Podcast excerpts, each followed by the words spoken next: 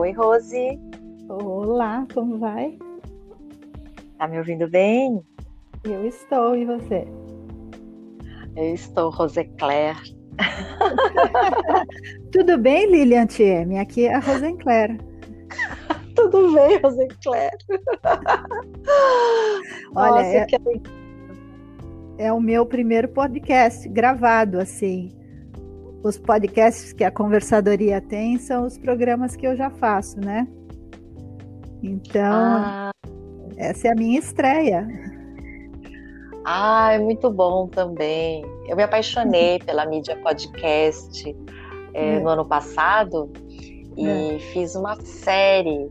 Eu fiz primeiro é, um, um só meu, em que eu relatava as minhas descobertas, meus insights. E aí uhum. são, são podcasts mais curtinhos, de 5, 7, 8 minutos no máximo. É. E aí eu fiz, fiz muitos, mais de 50, assim, que eu ia relatando, né? Com o isolamento, eu precisava extravasar tudo aquilo. Então o podcast foi uma forma claro. de extravasar. Aí tinha umas uhum. lives, e aí depois eu comecei a fazer uh, os podcasts com entrevistas. Sim. E aí eu fiquei apaixonada, porque sabia que é um pouco diferente? Que as, as pessoas quando elas estão diante de um vídeo, né, no Instagram, por exemplo, tal, hum. é, algumas algumas têm desenvoltura, outras ficam um pouco, às vezes, acanhadas por conta da imagem e tal.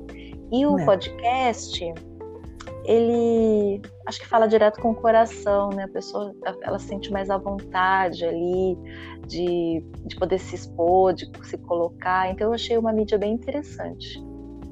Bom, eu como é a minha primeira experiência, eu tô achando estranho.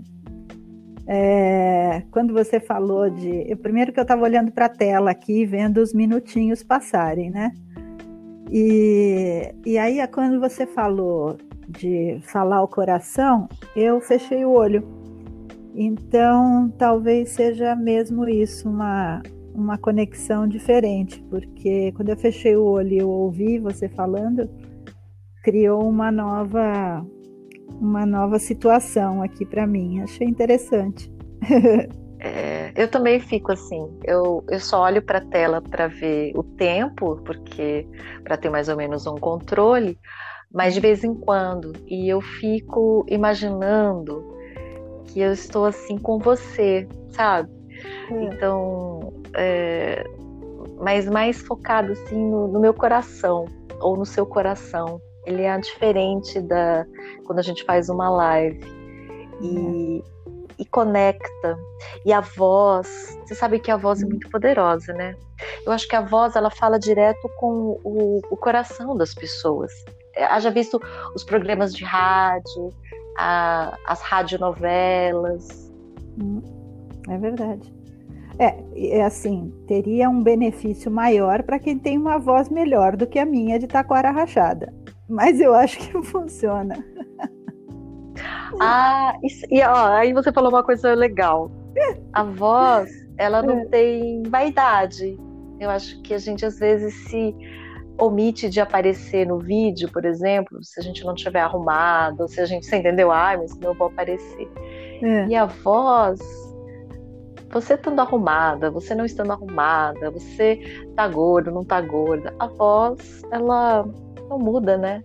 Então ela não tem essa vaidade de poder aparecer. Você falando da sua voz, sua voz é única. Ela é então, é única. É. é só sua. Então, eu acho que. Quer dizer, eu fiz uma entrevista outro dia falando sobre o poder da voz com uma, uma amiga minha que é fonoaudióloga. Ela é bem famosa.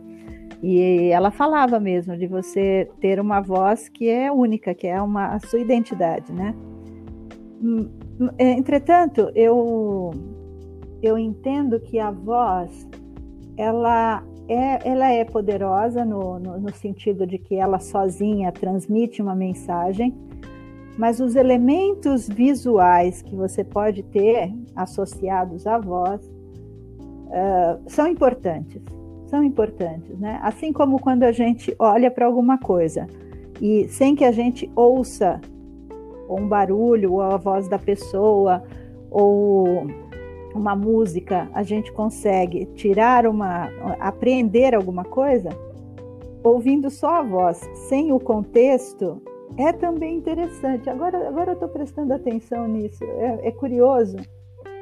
Curioso. É. Eu estou gostando muito da, da, dos podcasts, dessa mídia, por quê? Porque eu fico escutando enquanto eu estou fazendo alguma atividade manual. Uhum. Então, quando eu estou costurando, quando eu estou lavando a louça, quando eu estou caminhando. Então, eu estou fazendo aquela atividade uh, operacional, né? Sim. E aí eu fico ouvindo os podcasts e é como se tivesse com aquela pessoa me acompanhando. Então, eu amo o podcast por conta disso. E nem sempre eu sou, eu sou inquieta, né? Então nem sempre eu consigo ficar parada na frente de uma tela vendo uma imagem. Me dá um, sei lá, me dá uma coisa, eu quero, eu quero mexer, eu quero fazer alguma coisa. E quando eu estou só ouvindo, eu estou fazendo, né, produzindo alguma coisa, é. E, e, aquele conteúdo eu estou assimilando. Então, é, no meu caso, né, eu me adaptei muito a essa mídia. Mesmo quando às vezes tem uma live, eu, eu ouço as suas lives, eu ouço as suas lives, Legal, porque eu os, os 21, né, os 21 minutos, porque eu, eu fico ali fazendo alguma coisa e, e fico ouvindo. Aliás, que trabalho incrível, hein? Você começou o projeto no ano passado, é, foi, tava no, no, no, Instagram, Facebook, depois conquistou o LinkedIn. Isso. E, e eu queria conversar com você justamente sobre. Agora, a gente se falou no começo, no, no meio do ano passado, mais ou menos, então a gente estava aí experimentando um monte de coisa, tentando um de tudo. É e aí eu queria saber os aprendizados, né? É, como foi para você esse você como eu não parou, né? Ficou aí fazendo mil coisas, experimentando, hum. mas eu acho que no final do ano também se deu uma paradinha, uma analisada e a, aproveitando que a gente está na lua minguante agora, que é o momento de parar e refletir, né? Esse período, queria hum. te ouvir um pouquinho. Muito bem. É, tá, tô gostando da experiência, viu? Assim, de, de falar aqui de, de olho fechado. É o seguinte: o ano passado, é, quando veio a pandemia aqui, aqui em Lisboa, né, na Europa, eu também saí do emprego que eu tinha numa agência de eventos. E o, o setor de eventos foi fortemente impactado com, com o confinamento, né? E, e quando eu vim para casa, num primeiro momento, a, a minha chefe na altura estava fazendo reuniões diárias com a, com a equipe. E, e aquilo foi me, me afligindo de um jeito, porque eu não tinha expectativa que a pandemia acabasse, né, ou que a situação do confinamento fosse rápida, mas eu também não sabia o que ia ser. Então, aquele negócio de manter-se produtiva no confinamento, pelo menos no primeiro momento, foi, foi muito angustiante.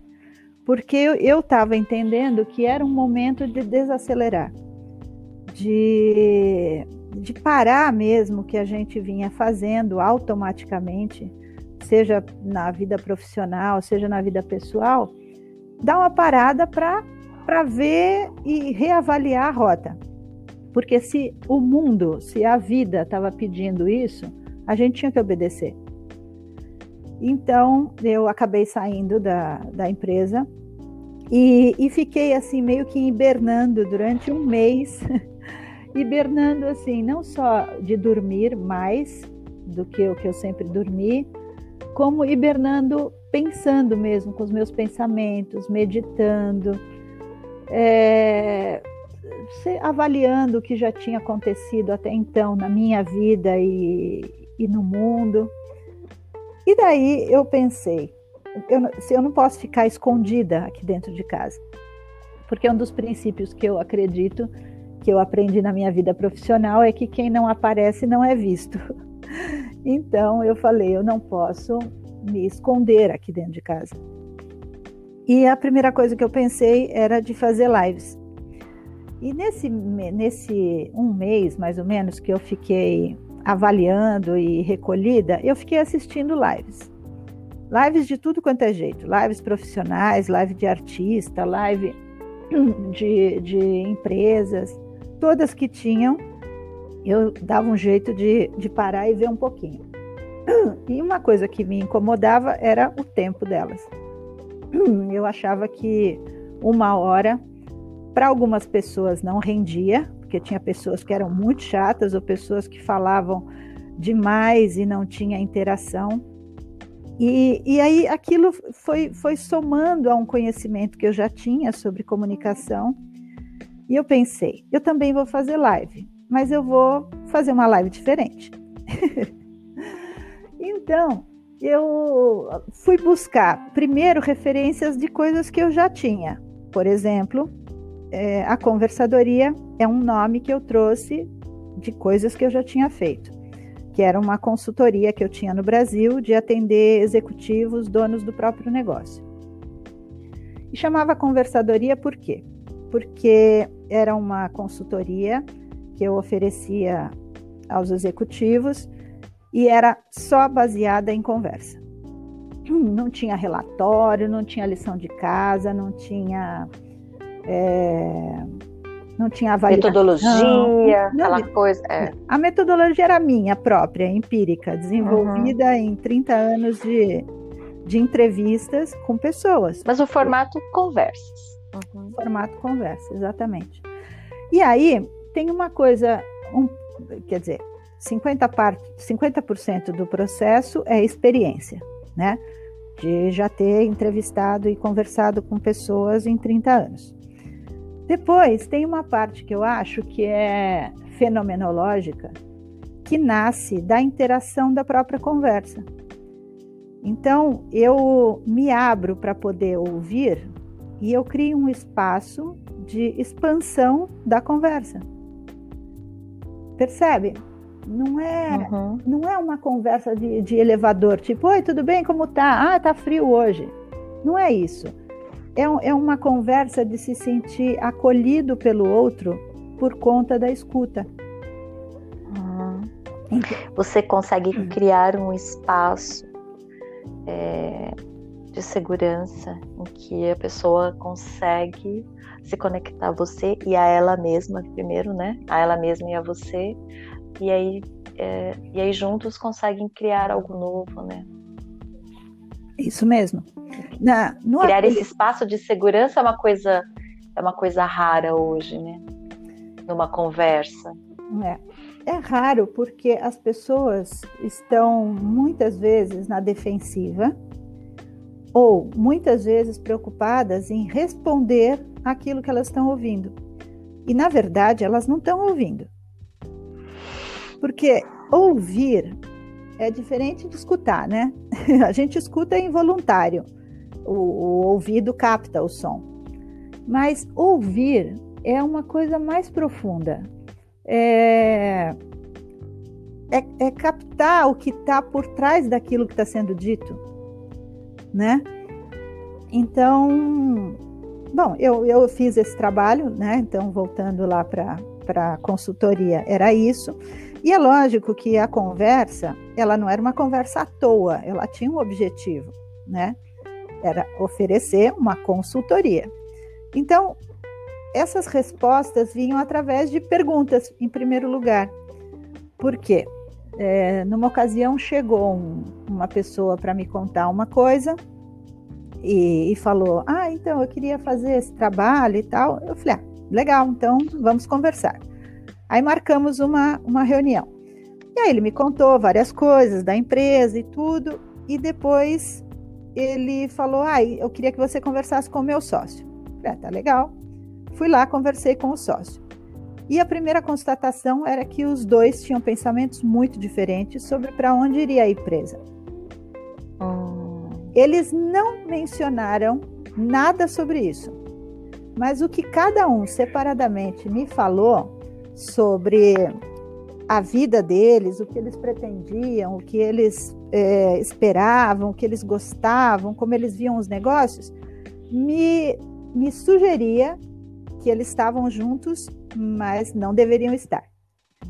Bom, uhum. aí nós fizemos a conversadoria, num primeiro momento separados, depois nós fizemos juntos, e as perguntas que eu fazia durante a conversa foram levando a um entendimento de ambas as partes de que realmente eles não eram sócios para estarem juntos naquele momento.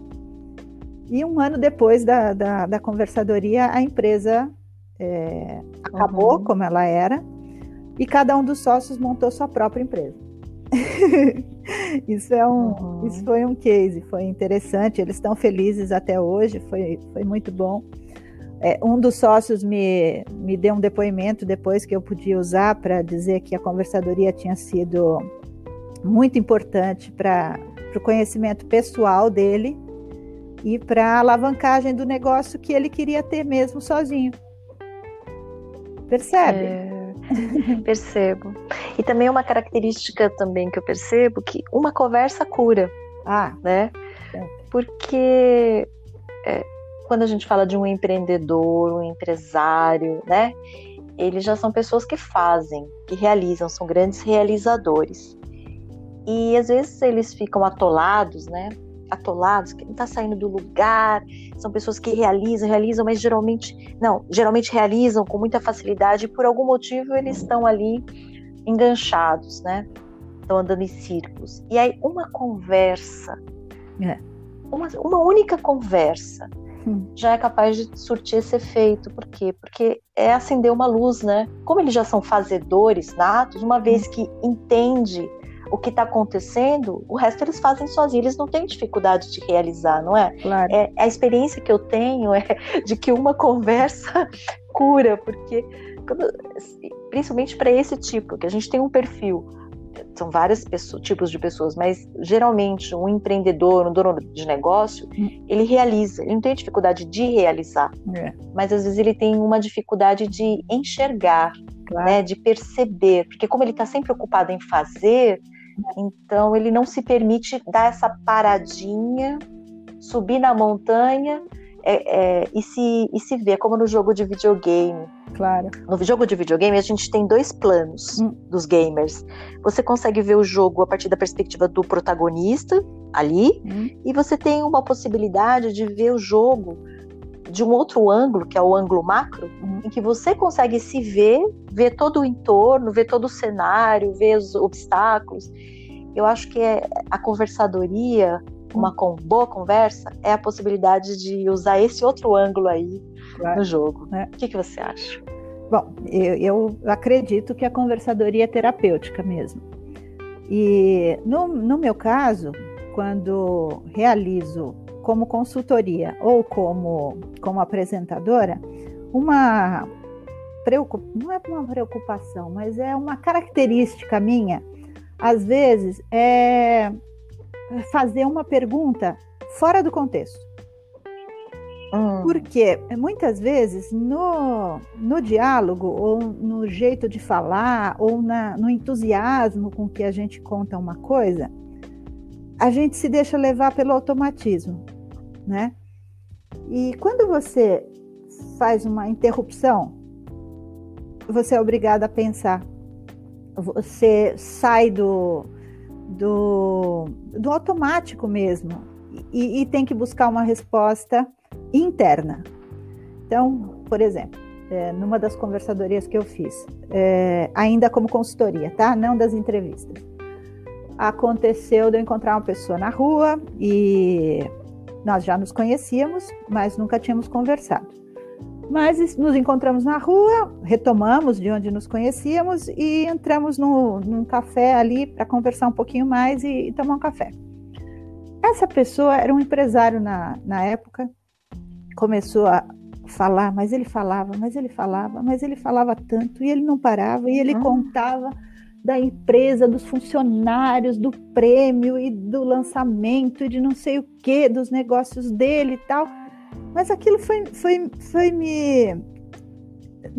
não era incomodando, mas aquilo me chamou a atenção. Eu achei que aquilo era demasiado, que aquilo estava fora de contexto, né? E eu não sei porquê, quer dizer, eu falo que eu costumo ouvir vozes, né? Eu, eu interrompi ele assim, é, discretamente, e falei assim: ah, desculpa fazer essa pergunta, mas há quanto tempo você não reza?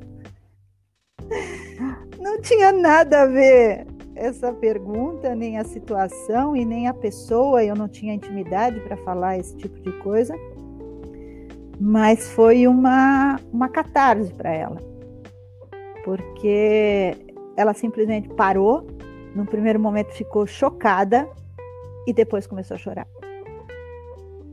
E aí, e aí eu não sabia o que eu fazia, né? Porque, imagina, você encontra a pessoa na rua, começa a conversar e de repente você faz uma pergunta e a pessoa chora. Que situação. Eu estava num lugar público, né? Você estava num lugar público ainda, olha a situação. Bom, foi.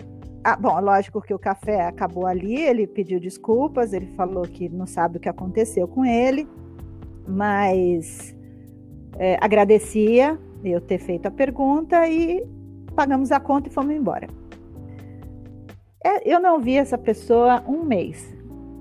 Um dia ela me liga e, e fala: Escuta, é, eu fiquei pensando o que aconteceu e tal. É isso que você faz? A consultoria que você faz é isso?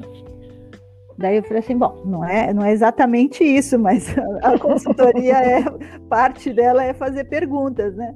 Daí ele falou assim, ah, eu quero fazer esse negócio aí. E aí fechei um trabalho com ele, foi um cliente muito interessante, de quem eu tenho boas recordações, porque aceitou o desafio de aprofundar-se nos seus próprios pensamentos e, e jeito de ver a vida, né? E o trabalho. Então, é isso. Mas sabe que foi isso que também que eu percebi, por isso que eu gosto tanto de assistir a, a conversadoria, porque muitas das pessoas que você entrevista são pessoas famosas, conceituadas e já deram N entrevistas. É. Mas as, com você, ele, ele parece outra pessoa. É, é verdade. Eu já vi dezenas de entrevistas com, a, com aquele profissional. Mas quando é você que está entrevistando e na conversadoria, eu vou descobrir uma outra uma outra face daquela pessoa, né? o ser humano por trás daquela pessoa. E isso é que faz com que seja interessante. E, e, e aí vem dessa ousadia sua de fazer perguntas não convencionais, porque eu também eu faço participo de muitas lives, muitas entrevistas, hum. e, e a gente meio que sempre tem as mesmas perguntas, né?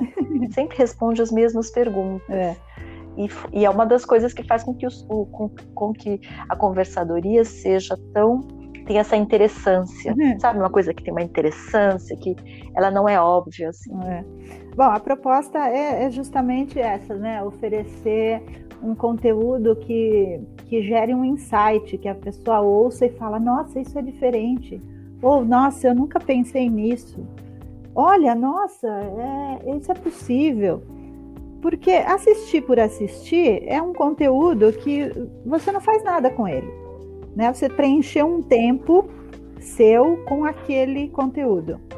Agora, quando aquele conteúdo te, te faz pensar, ou te, te desconforta de algum jeito, ou te é, emociona, eu acho que aí valeu o que eu queria fazer.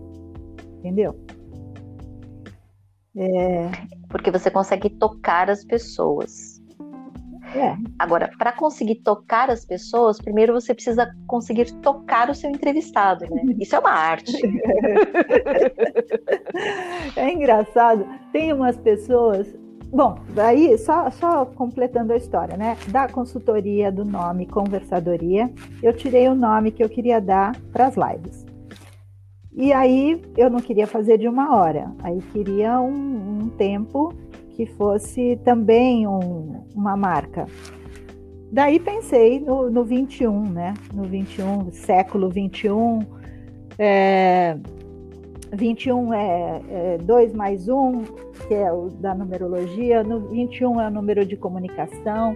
21 é o número de transformação. Uh, eu achei um, um significado do, do número 21 muito interessante na época, que tinha a ver com essa proposta do que eu queria para o programa. E aí determinei que ia ser a conversadoria de 21 minutos. E comecei a fazer no Instagram.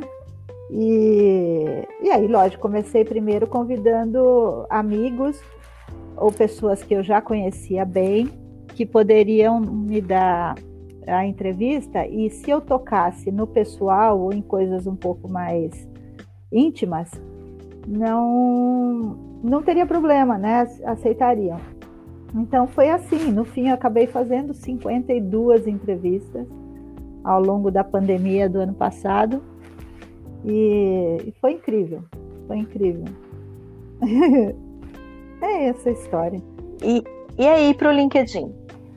Ah, então, daí assim, bom, é, lógico que eu não, não, não, não posso perder a minha veia de jornalista e de investigadora, né? Eu comecei a fazer as lives no, no Instagram por conta da plataforma me dar esse, essa facilidade, todo mundo fazia lives pelo Instagram. Eu come... Tava te patrocinando, né? O que, que eu falo? Instagram me patrocinou. Isso, então, Instagram... patrocinou, ele permitiu, ele patrocinou. Então, com aquela ferramenta, eu fui fazendo. E ele me dava a possibilidade de ter o canal ali, né? O IGTV.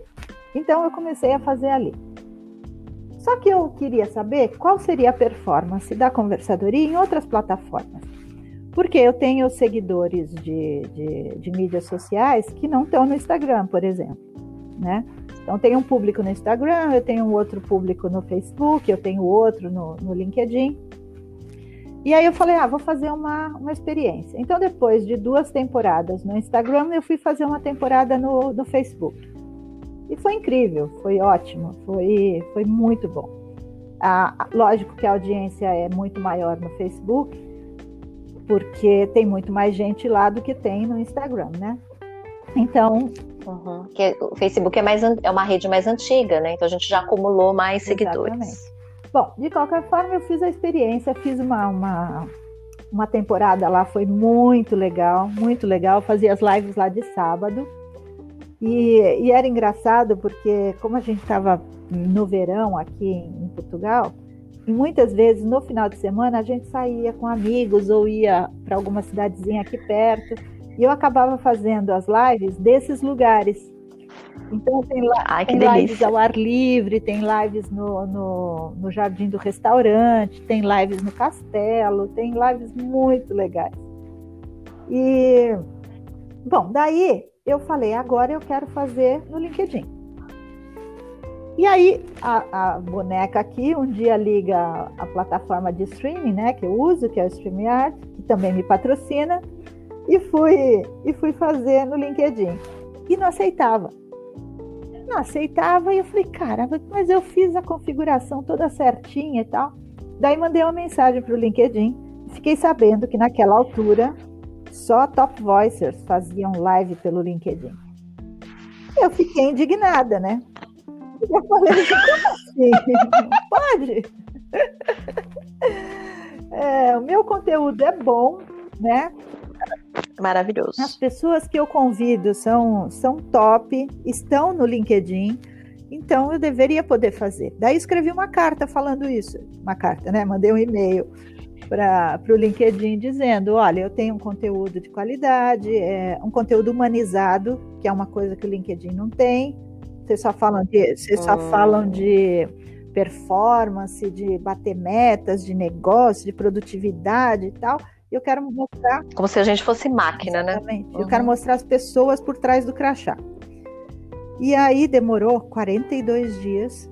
Eles me responderam dizendo: Ah, você pode fazer e a gente vai liberar o sinal. Então, assim. Não, eu vibrei muito, eu vibrei muito com essa conquista. É, foi muito legal. E aí eu comecei, eu já fiz 18 entrevistas lá. Lá eu estou fazendo uma vez por semana só, de quinta-feira, às 21 horas. E, e aí, uma outra curiosidade, né? Eu comecei isso em novembro do ano passado, é, fazendo assim mesmo, nesse formato de, de 21 minutos, lá no LinkedIn, uma vez por semana.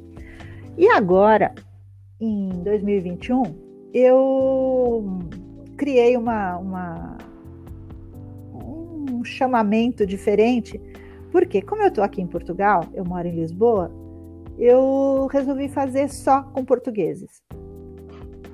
Falar com os talentos daqui de Portugal, entrevistar pessoas portuguesas que podem estar aqui mesmo ou podem estar em outros lugares né? Tipo, tem muitos portugueses na França, tem muitos portugueses na Espanha, tem muitos portugueses na, na Alemanha, no Brasil. Então, portugueses importantes e, e renomados nas suas áreas de atividade podem ser convidados para a conversadoria do LinkedIn. é isso. Que maravilha! É, você sempre inovando e indo além, né? indo além. Eu acho incrível, porque eu, eu não conheço os portugueses. A gente não, não sabe. É. E não, tem, não tinha acesso, né? Agora ter acesso por você vai ser incrível. Nossa, e tem pessoas e... incríveis, incríveis, maravilhosas. Ontem, por exemplo, entrevistei uma moça, eu não a conhecia, é, eu, eu a descobri na internet, da, num grupo que eu faço parte aqui de, de Facebook e, e mandei uma mensagem perguntando se ela se ela estava interessada em me dar uma entrevista. Ela aceitou pronta, lógico, mandei o link das que eu já tinha feito, tal. Ela aceitou. Ela começou a entrevista assim meio meio séria, né? É a primeira vez que a gente estava se vendo. E depois ela foi se soltando, mas é uma pessoa tão interessante, tão gente boa que no fim, nós terminou a entrevista, nós ainda ficamos mais meia hora conversando. E eu pensei, nossa, essa era uma pessoa que eu ia tomar uma cerveja no bar e ficaria conversando, sabe? Uma pessoa muito gentil, muito, muito tranquila. Eu adorei conhecer. E a, a conversadoria está lá, quem quiser, quem quiser ver no LinkedIn, nos meus destaques, tem todas as 18 entrevistas já realizadas. É, então é incríveis. E uma vez que a gente está seguindo você, ele sempre o LinkedIn já avisa, já te coloca é, na novidade, quem é a próxima pessoa, quando vai ser a próxima. E aí é ótimo, por isso que quem não está seguindo deve, deve segui-la no LinkedIn. Fala como, como você está no é, LinkedIn. É, Rose de Almeida. Rose de Almeida. Barra Rose de Almeida. Precisa. É. Agora, é queria falar sobre mais uma novidade que eu tô vendo pelas suas redes sociais. Hum. É de você ajudar as pessoas a realizar o sonho dela. Quer comprar um apartamento, quer vender, quer alugar, quer construir. Eu comecei a ver e eu falei, essa é a Rose que eu conheço. e eu por isso que eu, eu fiquei, eu falei, não, eu preciso saber dessa novidade. Mas assim, eu não sou mulher de desperdiçar, é. né? Falei, eu ligar para ela, para ela me contar, não, eu quero que ela conte para o resto Nossa. do mundo. Então vamos gravar um, ou uma live ou um podcast. e como nós já temos duas, nós já temos assim algumas é. Interações em lives. Você já participou do meu projeto Profissões de Futuro, Sim. eu já participei do 21 duas vezes, inclusive, é. né? Porque uma estava com a imagem congelada, a gente refez. Isso. Já está no YouTube também. Sim. Já virou podcast. Já. Aí eu mas aí eu falei assim, não, vamos não vou ficar para trás também, vou chamar ela para um podcast para ela me contar essa novidade. Conte, Rose de Almeida. Rose é. Claire, conte-me tudo, não esconda nada dessa sua novidade aí. Bom, é, tem, tem duas coisas interessantes. Primeiro, que a minha vida toda eu fui jornalista. É, no Brasil, tendo veículo de, de comunicação, né? tinha minha própria agência de comunicação, trabalhei em revista, em jornal, adoro fazer revista, trabalhei em rádio. Então, tinha uma vida de jornalista cultivada a muitos papéis. Bom, toda vez que eu recebia um convite de emprego, para mudar de emprego, era um convite para ir para a área comercial. E eu falava, cacete, o que, que as pessoas acham que eu sei vender alguma coisa? Eu não sei vender nada. Eu, eu vendo ideias através das coisas que eu escrevo, né? Mas vender alguma coisa para alguém, não sei, não, não é isso. Teve vezes que às vezes que teve vezes que eu até aceitei ir para ver como é que era. Mas assim, dois dias depois eu falava, não é nada disso, Rose, o que, que é isso? Só porque a pessoa diz que você fala bem, que você é, é comunicativa e tal, não é, não é, não é argumento para você ser vendedora. Muito bem. E assim foi várias vezes, várias vezes. Daí, quando foi agora, eu estava fazendo a conversadoria, eu faço mídias sociais como jornalista para alguns clientes faço revista personalizada e tal, um trabalho de jornalista. Ligou um amigo do, do meu marido e falou: Olha, eu tenho uma amiga que vai inaugurar uma loja chiquérrima de, de mercado imobiliário aqui em Cascais. E eu acho que a Rose tem o perfil desse negócio e eu posso apresentar minha amiga e ela tem que ir lá conversar e tal. Daí o Cascão falou: Ah, tá bom, eu vou falar com ela. Daí ele pega e fala: Olha, o Miguel falou que uma amiga vai inaugurar uma loja maravilhosa, top de linha, imobiliária vai ser maravilhosa e tal, e que você tem o perfil para esse negócio. Aí eu falei: Ah, estou em casa mesmo, né? As coisas que eu estou fazendo de trabalho não ocupam todo, todo o tempo que eu tenho disponível, então vou lá ver o que é isso. Bom, aí fui, entrevistei, conversei com a mulher e tal. Ela me explicou que era uma, uma consultoria imobiliária e tal, que as pessoas eram autônomas.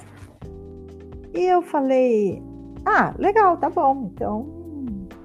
Ah, acho que eu estou afim de, de falar então com o RH. Ela, falou, ela perguntou se eu queria falar com o RH. Falei, ah, tá bom, eu estou afim. Aí fui lá, falei com o RH. Aí o RH explicou como funcionava, não sei o que, não sei o que. Eu voltei para casa e falei assim: eu, o quê? Eu, de novo, vou, vou me meter nesse negócio. Ai, não, para. Rose, fica quieta.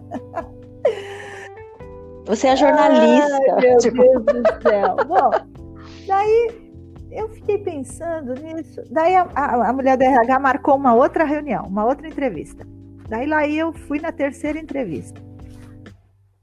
Passei na terceira entrevista.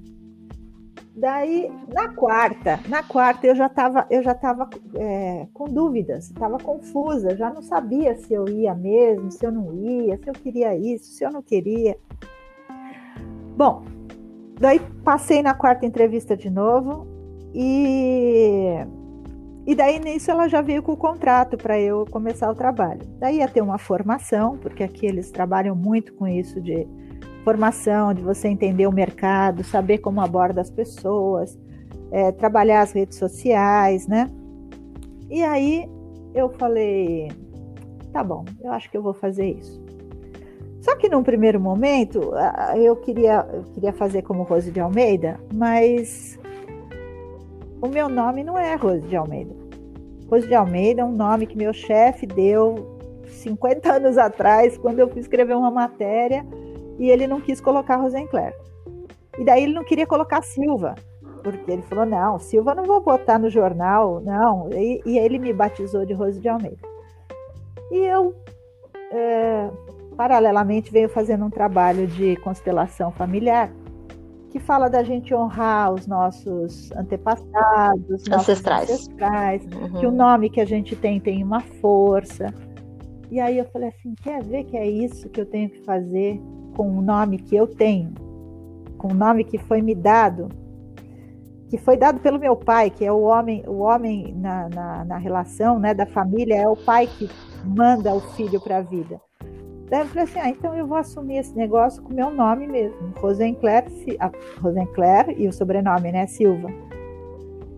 E aí nasceu a consultora imobiliária Rosenclair Silva.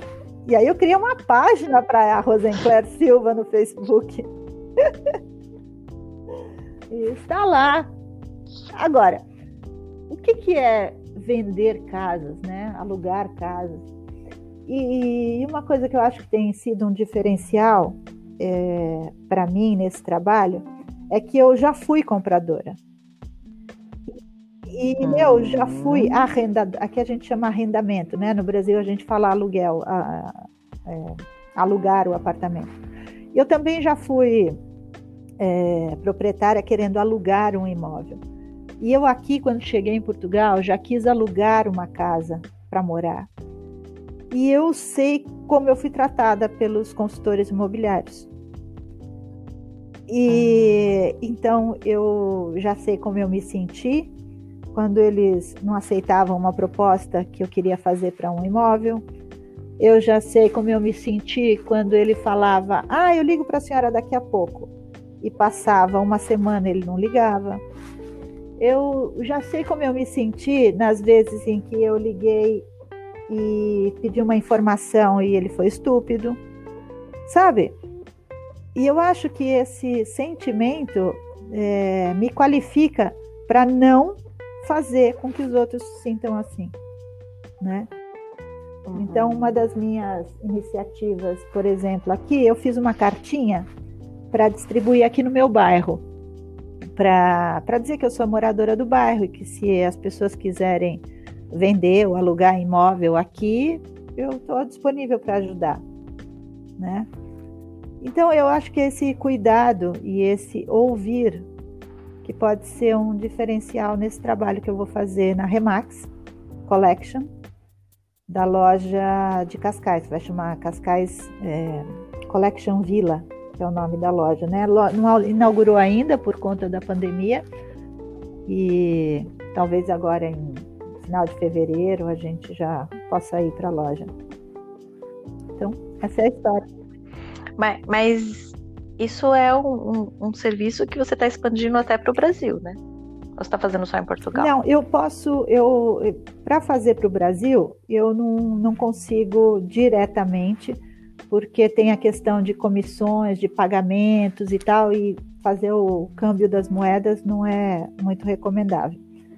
Mas eu posso fazer um negócio que eles chamam de é, referência, que é saber a região de alguém que quer trabalhar no Brasil e fazer uma parceria com alguém da Remax da região do Brasil onde tem um imóvel. Entendeu? Então, esse é, no primeiro momento, é isso. Agora, eu tenho outras pessoas também que eu posso indicar que podem vender o imóvel ou alugar ou ajudar alguém a comprar aí no Brasil, porque a minha rede de contatos toda está no Brasil, né? É, por isso que, eu, por isso que quando é, eu acho que assim, quando eu vi o, as suas redes sociais, eu falei, uau, que bárbaro. Quantos brasileiros é, querem ir para Portugal, por exemplo, né? É, quantos portugueses também querem vir para o Brasil? E aí eu acho que você, conhecendo bem os dois lados e tendo esse círculo de amigos, de contatos confiáveis, que é o que tem mais valor hoje é. no mundo, né? Uma rede de proteção, de confiança. É. Uau, né? Que incrível. É, tem bastante isso. mesmo. Eu, eu mesmo achei que, que seria uma vertente importante essa de ajudar quem quer vir para cá. Não só quem quer vir para morar, como quem quer fazer investimentos aqui, né? Às vezes ah, é mesmo? Investimentos? Então, às vezes eu vejo, quem, você compra um imóvel aqui e aluga, você tem um rendimento em euro. Esse é um investimento. Né? Uau. E tem, e tem, e tem é... imóveis de todo valor, de todo valor. Sem contar que a gente também tem uma, uma empresa aqui chamada Max Finance, que ajuda com simulações de crédito aqui e encontrar melhor, o melhor financiamento para o imóvel, quando, por exemplo, você não tem o valor todo para investir. Isso é uma mão na roda, né? Às vezes a gente deixa de comprar um negócio porque não sabe quanto poderia pagar de, de prestação, né? Então, também é um auxílio interessante para quem pensa em fazer um investimento. Nossa, e aí acho que você, a experiência, a rede de contatos e, e desmistificando ser uma vendedora, queria trabalhar é. esse ponto. Porque eu também sempre tive muitas.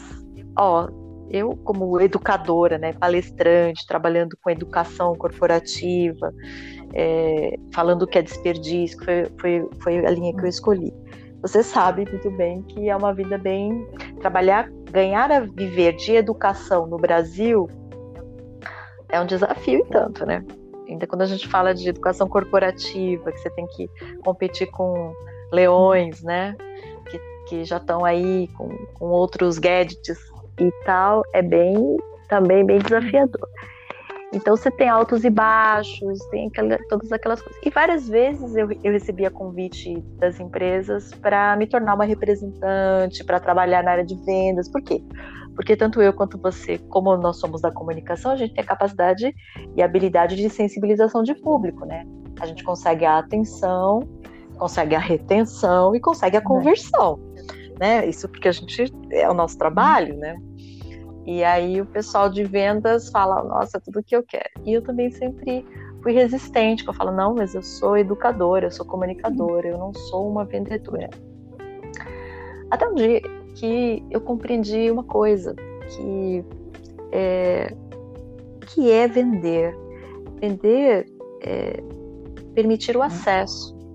Quando uma pessoa fala, puxa vida, Rose, queria tanto encontrar uma casa, um terreno, né? E agora eu encontrei, eu consegui, eu agora, né? Queria uma casa para alugar, queria, enfim. Então, assim, é, é, você, a, a nossa capacidade de comunicação permite o acesso àquela informação, aquela oferta, aquela pessoa. E se realmente for aquilo que ela está querendo, aí conclui-se a venda. Então, na verdade, quando a gente está vendendo ou a gente está nessa função, a gente continua no nosso papel de comunicadora, porque comunicar é, é tornar comum a todos. Né? Então, se existe uma oportunidade, se existe algo de qualidade, uma vez que nós usamos o nosso talento de comunicação, nós tornamos comum a todos. E se o mercado quer nos remunerar por isso, então que seja claro, bem-vindo. Sem dúvida, todo trabalho precisa ser remunerado, né? É... Às vezes, às vezes a remuneração oferecida é sempre emocional, né? Mas eu já cansei dessas. Agora eu quero o dinheirinho no bolso. Sim, sim, porque converte em resultado. E às vezes o mercado já estava acenando é. para gente pra, nesse sentido, mas a gente ainda tinha essa crença, é. alguma crença ainda de que o vendedor é uma coisa e comunicador é outro, educador é claro. outro, né? É que a gente tem. É, compartilhando. É que a gente tem maus exemplos de vendedor, eu acho, né? O vendedor, o mau, o mau exemplo Isso. do que te empurra um produto que não é o que você quer comprar, o vendedor que fala mais que a boca e não te deixa é, viver o momento ou a experiência da compra, o vendedor que, que mente, né? Então, a gente tem experiências é, negativas da venda. Agora, se você lembrar, dos momentos bons da compra, você vai ver que tem vendedores bons, mas a experiência sua fica negativa em relação àquilo por causa da pessoa, né? Então, às vezes a pessoa aqui, principalmente, a Remax é a número um em Portugal. É mesmo. É mesmo. E aí, já já oito meses é a número um em vendas, a número um em imóveis angariados, imóveis novos e tudo. Aí, às, às vezes, a gente liga para alguém para falar: ah, quer a Rosenclair da Remax? Ah, eu não quero saber da Remax. Daí eu falo: mas a senhora teve uma má experiência? Ah, eu tive um, um corretor, um consultor que não me atendeu, que foi embora, que foi não sei o quê, que foi não sei o quê. Falei, então, a sua experiência não foi com a Remax, foi com o consultor. Então, ele não foi suficientemente bom para atender a senhora. Só que agora a senhora está falando com a Rosenclair Silva. É outra pessoa. então vamos começar de novo essa relação. Né? Nossa, que coisa interessante. É, você, você tem uma má experiência com, a, com as marcas, mas não foi com a marca em si. Por, por causa, causa, das, das pessoas. pessoas. Ah. Lógico. Quando você, às vezes, encontra uma pessoa numa marca que não é lá muito grande coisa, você até muda a sua visão sobre a marca por causa da pessoa. Né? Por isso, a importância da formação das pessoas. Como uma empresa, e às vezes a empresa fala assim: ah, eu quero crescer. O que é crescer? Crescer é ter mais uhum. funcionários. Eu falo assim: Então, talvez não precise de mais funcionários, precisa treinar. Se a gente treinar bem, isso vai garantir, garantir um crescimento sustentável, né? Porque às vezes crescer em quantidade e, e, e, e não cuidar da qualidade também é um tiro no pé, né? Que é, são coisas que acontecem aí, porque leva junto o nome, né? E, e as pessoas confundem, né? marcas e pessoas, leva tudo na mesma coisa. O que você está falando é bem, é bem interessante, porque mostra a sutileza desse detalhe, que muitas vezes no momento de decisão parece custo, né? Parece, ah, isso daí é só, é só custo, é despesa, não é investimento, quando na verdade é treinar, cuidar das pessoas é um grande investimento, claro. né? E outra, dentro das empresas ainda isso é mais sério, né?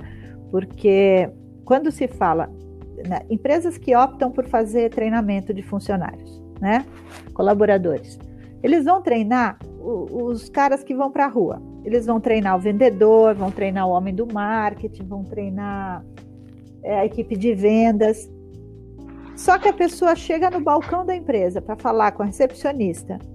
Se ela não tiver alinhada com o posicionamento, com o produto, com o perfil, com o propósito da empresa, ela estragou todo o resto. Então não adianta também fazer treinamento e, e formação de profissionais se level, sabe? Mandar o cara estudar lá em Harvard porque ele vai ser ótimo e a empresa vai ganhar com isso. Se a recepcionista, se a telefonista, se o atendimento ao cliente não estiver vibrando nesta mesma vibe, na, na energia, nem no, no, na postura ou posicionamento da empresa, não adianta o C-Level ser um cara. É, eu ia falar um palavrão, entende? não adianta.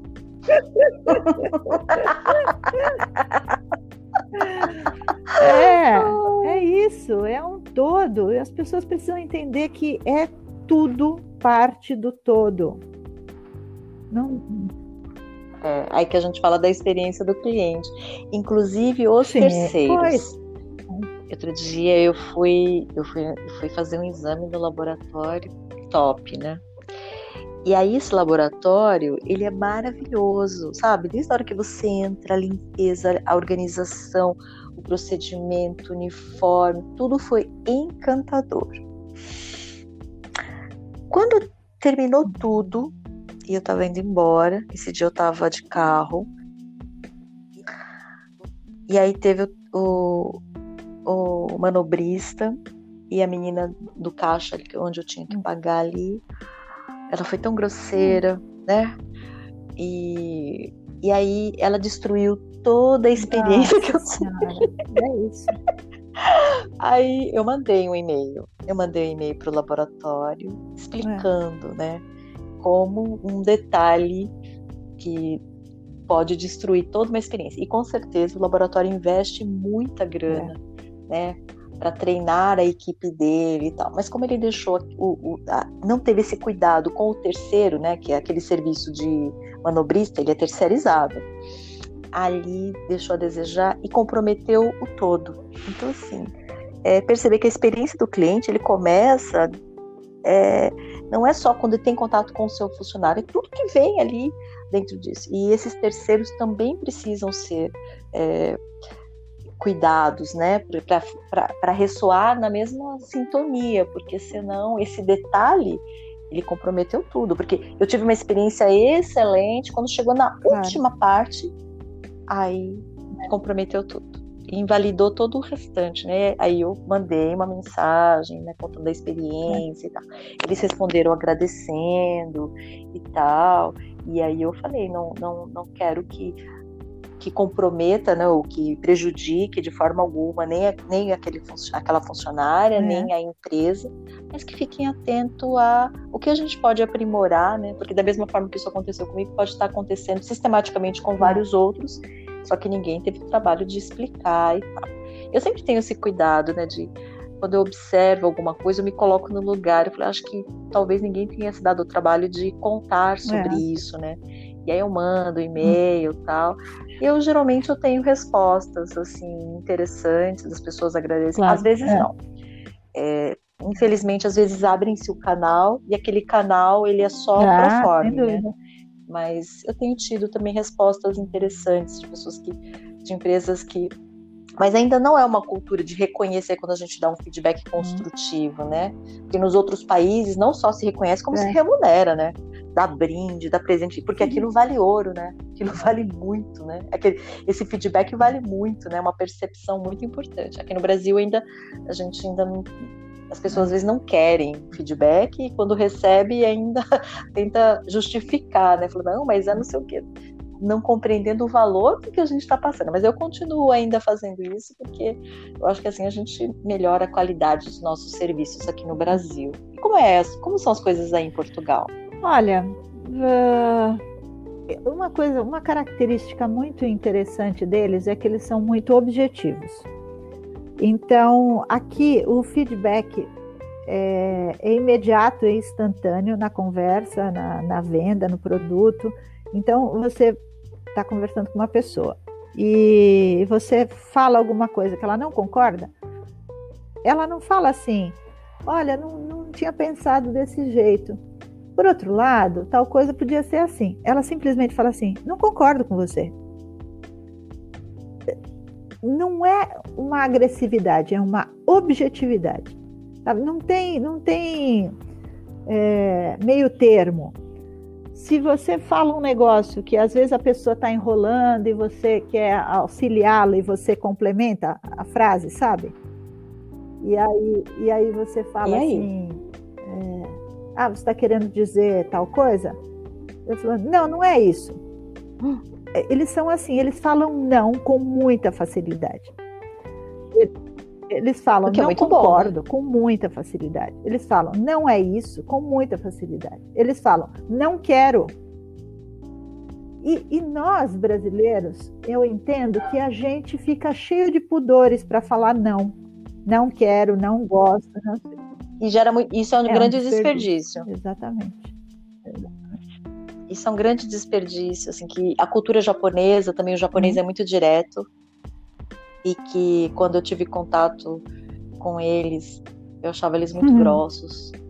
Mas eu falava assim, ele é muito grosso. Nossa, como você é grosso. Né? Eu, eu não podia falar, obviamente, eu não podia nem olhar no olho, quanto mais falar isso. Mas eu pensava. Só que, com a convivência, são três anos convivendo, eu vi o benefício, que uhum. não é ser grosso, ser objetivo, ser direto. E eu fui vendo o quanto aquilo eliminava desperdícios. Porque aqui no Brasil a gente fica muito no. Ensaboando. Eu tenho um amigo que fala que a gente fica ensaboando. É, não gostou, não quer, não vai. Não vai. Você fez um convite, a pessoa não quer ir, não vai. E ela fala, ah, eu vou ver. Tipo, não fica aquela fica uma. quer, quer é. ser bonzinho, mas no fundo não, não tá aquilo. E aí a gente, inclusive o japonês, ele me, ele me confidencia isso, os japoneses, eles falam assim: português é muito difícil, é. Tiago. Falar com os brasileiros é muito difícil. Nem sempre o que eles falam é o que eles querem mesmo. dizer. Então o japonês ficou com essa é. percepção, né? E, e aí eu fui ver que realmente para um japonês, você falou, é, é aquilo. Não é, não é o que está entre aquilo. Porque ele é muito direto. Acho que o português também tem essa linha. E o brasileiro já tem esse outro jeito, né? Que só um outro brasileiro que consegue é. identificar. E aí, quando a gente conhece esses dois lados, você percebe que a gente desperdiça muito por não ser direto. E que, na verdade, essa coisa de achar, ai, né, grosso, o, aí eu gostei quando você falou, nós somos objetivos, né? É, é, é a objetividade. E o que, que leva à objetividade, né? A, é, é, a gente vai direto no ponto e não é e não leva para o pessoal, né? Porque o brasileiro leva é. muito para o pessoal. E, o japonês não leva para o pessoal. Eu não sei como é o português, mas eles não, é, não, não têm essa tem, coisa. Não tem. Eh, eh, o que você está fazendo como trabalho e a referência de um de uma chamada de atenção ou de um, de um alerta, é em relação ao trabalho, à atividade, aquilo que você está fazendo naquele momento. Não é com você como pessoa, sabe? É, é, muito, isso é muito bom, é muito bom. Realmente eu acho que economiza tempo, é, não desperdiça, né? E, e ao ser objetivo, você pode atender com mais, com mais clareza, com mais assertividade, né? É. Também a gente pode ter o melhor dos dois mundos, eu acho, né? Não precisa ser nem tanto ao mar, claro. nem tanto à terra. a gente que conhece os é. dois lados. E, e para ter é. menos problemas, que eu coordeno é. muitos grupos, eu dou treinamento para jovens, é, enfim, dou consultoria, então eu, eu, atuo com muitas pessoas no WhatsApp, é, é, lives não, é Sim. Zoom e tudo mais, né? E aí, sabe o que, que eu faço, Rose? Para não ter. Confusão, eu explico. Eu explico justamente essa questão da objetividade dos é. benefícios dela e que não tem nada a ver uhum. com o pessoal e que isso vai ser importante para que a gente tenha uma comunicação mais simples mais limpa dentro de todo o processo. Então, quando eu explico isso no começo, o pessoal já fica antenado. Não fica com aquela coisa, ah, ela foi grossa, ai, não sei o quê. Ah, você entendeu? Eu já coloco algumas. A gente faz uns combinados no começo. E eu tenho tido ótimos resultados com isso. De pessoas que é, eu não fico imaginando, ah, eles não sabem. Não, eles não sabem. Ninguém nunca explicou é. isso. Então eu vou, explico, explico da experiência do, do, Japão, com os japoneses, com os alemães. Os alemães também é, são bem nessa linha. E o que que eu aprendi, e por isso eu incorporei. E aí eles claro. vão, né, se acostumando e percebendo que eh, eu, eu quando eu estou conversando, conversando pessoalmente ou conversando quando a gente vai, como agora a gente está, né, com o tempo, eu sou um doce, né? Eu falo devagar, eu vou contando história, eu vou te deixando falar. Porém, quando a gente está num grupo de trabalho no WhatsApp, eu sou bem direta. É. Entendeu? Eu sou bem, eu não fico, oi, tudo bem? É. Como você está? Claro. Não, eu sou bem. E aí as pessoas no começo elas estranhavam, elas falavam assim, ué, é a mesma pessoa? Porque eu conheço a TM, mas o WhatsApp é, é, é, diferente. E aí eu via que dava aquela quebra e eu falei, nossa, eu preciso explicar. A pessoa que é produtiva, coordena vários grupos, não dá para ficar, ficar, falando bom né, dia no, no coisa, grupo. Com todo, não dá para ficar falando bom dia com todo mundo. É, é assim, sabe que bom dia, oi, tudo bem com você? Então, não dá para ter esse, essa coisa que porque uhum. realmente, né? E, e aí eu coloco no começo, no, antes de eu explicar, quando não acontecia isso uhum. e, eu não explicava, Sim. aí gerava ruído, gerava esse estranhamento. Uhum. Aí eu percebi, aí eu falei, ah, então vamos, vamos combinar desde o começo, aí eu já ensino, eu já explico, e as pessoas vão compreender como funciona o modo aqui e por quê. Né? Não é só o, ah, eu funciono assim, eu funciono assim, por que isso, tá, tá, tá. Olha, eu tenho tido ótimos resultados com jovens, com equipes, com todo mundo que com, a, aprende, né, também e vê os benefícios dessa parte e não está levando para o pessoal. Porque você falou assim, ah, até outro dia uma jornalista falou assim: Ah, eu percebi que você responde, que às vezes eu fico pensando, será que tá, você tá brava comigo? Porque você foi muito é. lacônica. É. e aí eu falo, não, eu não fui lacônica, eu é. fui objetiva, né? Eu respondo é. assim, não. Mas não fico. não, é não. Sim. Eu tenho alguns amigos assim também, eu tenho. Às vezes, eu, quando eu sou objetiva assim, a minha. Não é, não é o meu costume, né? Mas quando eu sou objetiva assim, a minha filha, pelo WhatsApp, hein? A minha filha responde assim: tá brava? Porque não é o meu costume. É, a minha filha. Não, as minhas já. Elas me deram feedback depois. Elas falaram, mãe, você responde assim, às vezes, acho é. que você é muito seca. É. Você é muito, né? Que as pessoas podem ficar. A gente tá, até que tá acostumado, mas às vezes você pode chocar algumas pessoas porque parece é. que você está é. brava, né? Aí eu falo, ah, filha, obrigada, né? Porque... Aí sabe o que, que eu aprendi a fazer? É, Colocar isso. os emojis. É, os emojis salvam qualquer resposta não. Por quê? o emoji, eu não preciso ficar escrevendo, eu, eu fui lacônica, mas eu coloquei um emojizinho. Aí ela sabe que eu não tô brava. e aí foi a minha solução. Porque elas falaram, mãe, só a resposta não, sim, é muito seco, fica. Elas falaram, a gente te conhece, a gente sabe qual é o seu jeito, mas quando você joga assim, porque as filhas né, da gente têm bastante abertura para claro. dar os feedbacks pra gente. Afinal de contas, elas são nossas filhas, né? Falou assim, mãe, eu posso falar é. que você não vai me cancelar por causa disso. A gente queira ou não. E aí. Elas dão mesmo, e a gente não tem como cancelar, Isso são mesmo. nossas filhas, né? E o emoji Aí o, o emoji resolveu o meu problema. Eu comecei a ser, aprender a ser usuária dos emojis e aí eu não preciso ficar escrevendo muito, já consigo dar o recado e a pessoa sabe que eu tô de boa. Muito Olha, bom, dica. legal, ótimo. Olha, deixa eu te contar um outro negócio interessante sobre dizer não. É, eu tenho muita dificuldade em dizer não, muita, muita, muita, muita, muita. É sempre talvez, vamos ver e tal, mas não é complicado. E um dia eu estava assistindo um, uma live de um, um, uma pessoa, um português aqui, um, um coach, e ele escreveu um livro sobre diga não sem, sem culpa, um negócio assim. E eu fui, fui ver o, o pedaço da live que ele falava sobre isso, né? Quando você é, pensa que você tem que dizer não para alguma coisa, você se sente mal e tal. Mas é, ele sugere que a gente pense que quando você vai, vai dizer não ou tem que dizer não para alguma coisa, é porque você está dizendo sim para outra coisa. E que se você coloca o foco no sim que você está dando para essa coisa que é mais importante do que aquilo para que você vai dar um não, o seu sentimento é diferente. Porque a gente fica pensando que dizer não, a gente fica mal, não é? Aí eu vou dizer não para uhum. ele, puta que chato. Aí a gente, a gente fica, fica mal, mal, pelo, pelo outro, outro né? exatamente.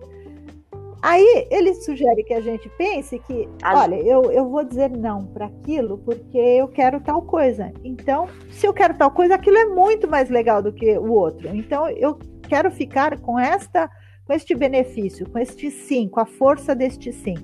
Então, toda vez que a gente tiver que dizer não para alguma coisa, a gente sabe que é porque a gente está dizendo sim para algo, para algo mais forte, para algo mais importante, para algo mais relevante, mais profundo, mais, sabe? Olha que legal. amei, amei. Eu já estou praticando falar é. não há algum tempo e e essa dica vai ser muito boa para mim. Rosenclair, quero te agradecer por esse papo delicioso no seu primeiro podcast. Ficou de olho fechado direto até a hora que você abriu? hora que eu abri. Já ficou mais à vontade? Uh... Sim, foi, foi, foi um aprendizado. Foi legal, foi legal. É. Foi legal, né? Foi uma hum. nova experiência. É, eu adorei, foi delicioso esse papo. Desejo sucesso, desejo sucesso, eu tenho certeza né, do sucesso, porque você é empenhada, comprometida em tudo que você faz. Desde a primeira vez que a gente atuou juntas, eu aprendi a te respeitar e admirar essa mulher e profissional mãe que você é. E que bom que bom que continuamos juntas, é, que a gente pode trocar, trocar, né? O que uma está fazendo, o que a outra está fazendo. Eu convido você para os meus projetos, você me convida para os seus. E, e, é muito bom a gente ter essa rede de confiança, né? De pessoas que a gente confia, gosta, aposta, claro. põe a mão no fogo. Olha, é no, seu, no seu caso, eu fico tão feliz quando eu vejo você com algumas das pessoas que, que já eram minhas amigas e que te descobriram através de mim ou do, dos eventos que eu fiz. Uh, isso me, me enriquece, porque é, eu, eu tenho certeza que eu nasci para ser ponte. juntar pessoas boas, interessadas, confiantes e, e comprometidas, né? Então, fico feliz cada vez que eu te vejo também, não só voando, como voando com outras pessoas que, que eu sei que vieram através de mim. Parabéns, Tieme. Lilian. Obrigada. Lilian. Um beijo. Isso, Lilian Tieme. Agradeço a atenção plena de todos vocês que nos acompanharam até agora. Continue nos acompanhando. Um beijo e até um beijo. Tchau, tchau.